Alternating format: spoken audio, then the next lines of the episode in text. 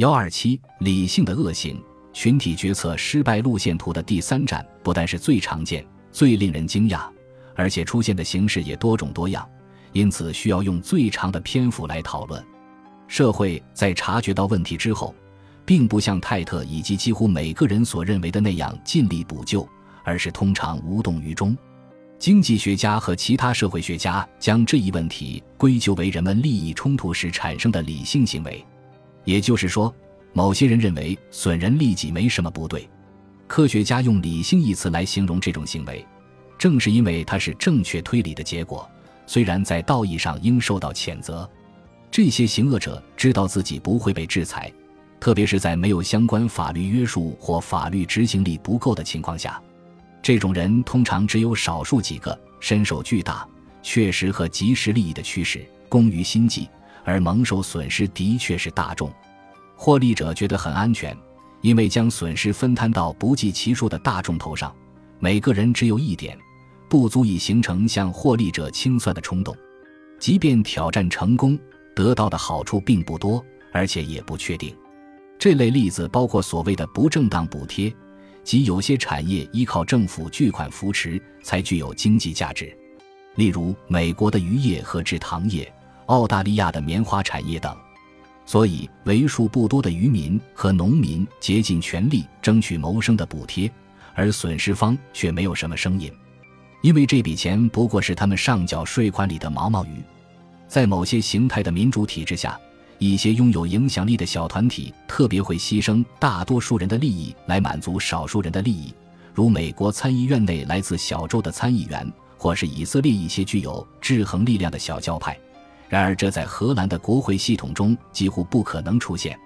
理性恶行最常见的表现形式是对我自己有利，对你和其他人都没好处。换句话说，就是自私。举一个简单的例子，在蒙大拿。大多数人钓的是鳟鱼，少数人喜欢钓梭子鱼。这是一种会吃其他鱼类的大鱼，并不是蒙大拿西部的本土物种。那些人为了钓梭子鱼，就偷偷将梭子鱼放入蒙大拿西部的湖泊和河流，对当地的鳟鱼造成极大的威胁。这一事件的受益者自然是喜欢钓梭子鱼的人，而损害了大多数钓鳟鱼的人的利益。另一个受害人更广。损失金钱更多的例子与蒙大拿矿产公司有关。在一九七一年之前，蒙大拿的那些矿产公司倒闭后一走了之，任由含铜、砷和酸性物质的废水渗入河流中。这是因为当时蒙大拿州政府并没有法律规定矿场关闭后矿产公司必须清理环境。虽然蒙大拿州在一九七一年通过了相关法律。但矿产公司发现，他们只要把高价值的矿石挖掘出来，然后宣告破产，便可省掉清理环境所需的大笔费用。结果，五亿美元的环境清理费用落在蒙大拿居民的头上。矿产公司的总裁知道如何钻法律空子，为公司省下一大笔钱，用来发奖金和高薪，而把清理环境的负担转嫁给社会。这类例子在商业界数不胜数。但也不像一些愤世嫉俗的人士所认为的“天下乌鸦一般黑”。我们会在下一章探讨企业在追逐利益的前提下，如何应对政府规定、法律和公共态度以及不同的结果。利益冲突产生的某种特定形式是广为人知的公有地的悲剧。这类问题与囚徒困境和集体行动的逻辑密切相关。设想这样一个情景。很多人都在利用共同拥有的资源，如渔民在公海捕鱼，牧羊人在公共牧场放牧。如果每个消费者都尽可能的利用资源，其后果是公共资源会因过度捕捞和过度放牧而减少或枯竭。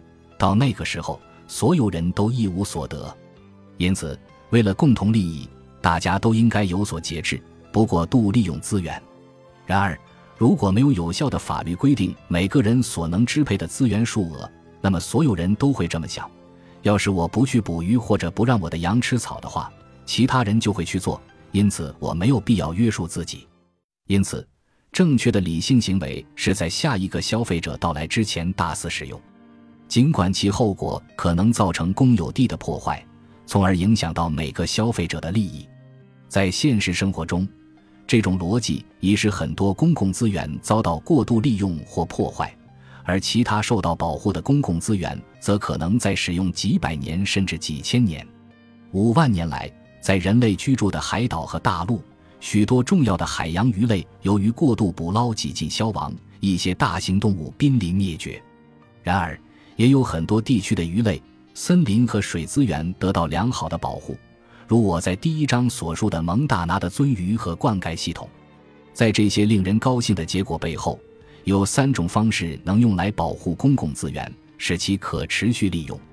一个明显的解决方法是政府等外在力量的介入，不管是否由消费者邀请而来，强制实行资源配额，如日本幕府时代的将军和大明。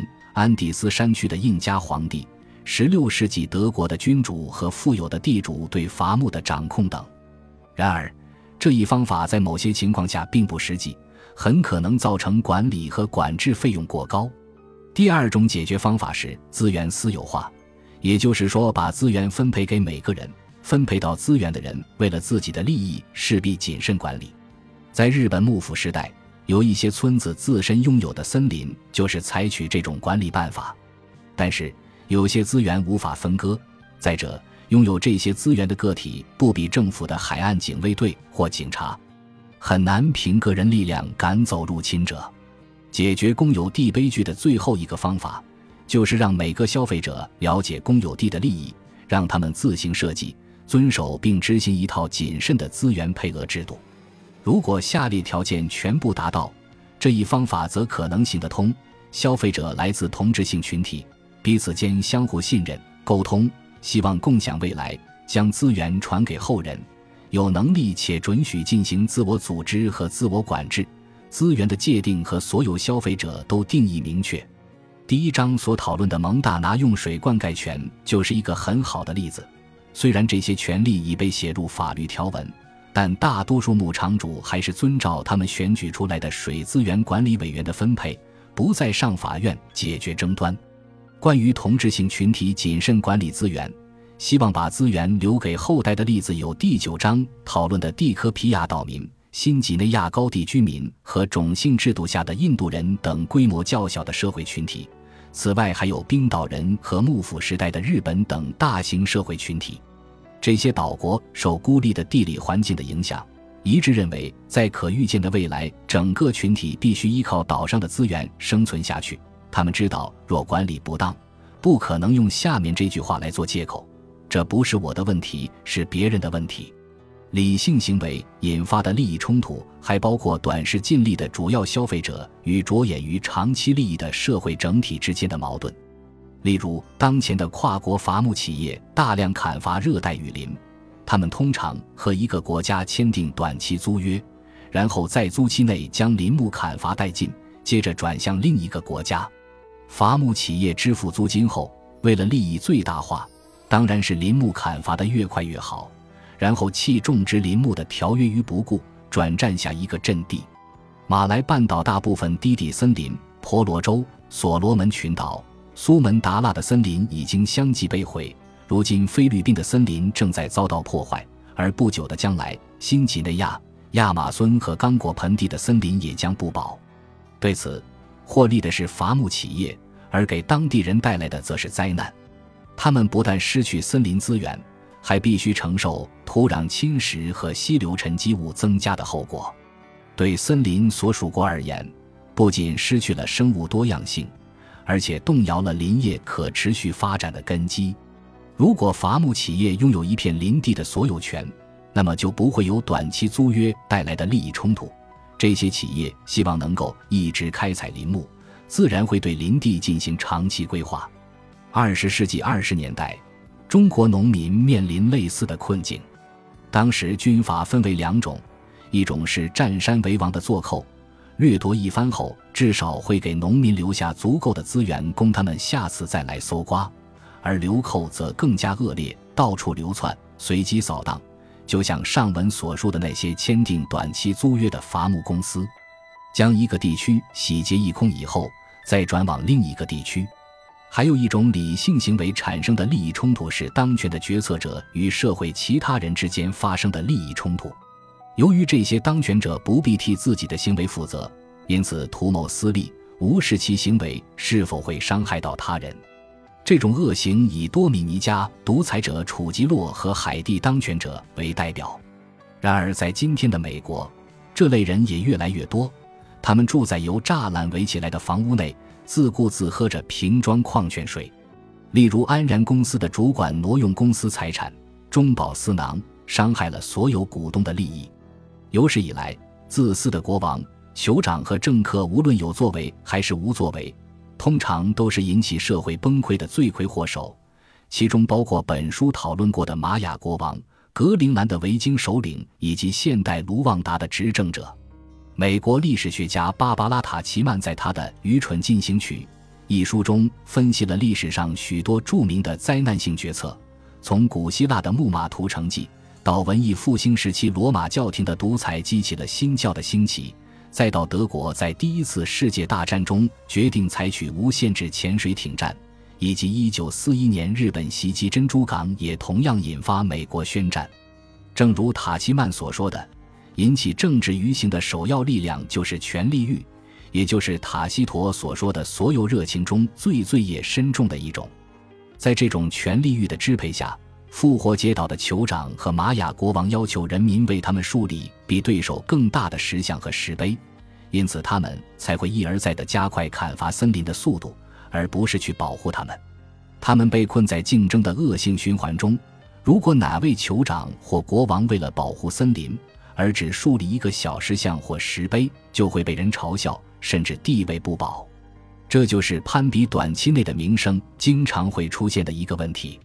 反之，统治阶级不大可能因为与大众的利益发生冲突而拒绝解决已经觉察的问题，因为他们很难从自己行为的后果中脱身出来。